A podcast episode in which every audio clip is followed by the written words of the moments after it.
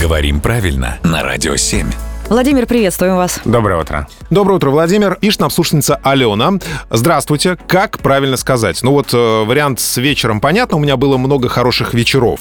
А что про утро? У меня было много хороших утров или утер или утро? Когда ты сказал Утров, было похоже на Рыбов. Да, да, да.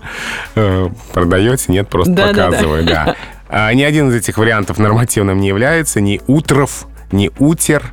А, Там просто нет второго гласного. Утр. Утр. Да. Много хороших вечеров и хороших утр. Три звука, три буквы. Я бы сам не додумался. Форма, правда, немножечко такая странноватая. Мы не часто ее используем. Тем не менее, в словарях указывается как единственно нормативная. Вот спасибо, Владимир, потому что мы, как люди утренние и Да. часто употребляющие приветствие «доброе утро», теперь будем знать, как правильно сказать.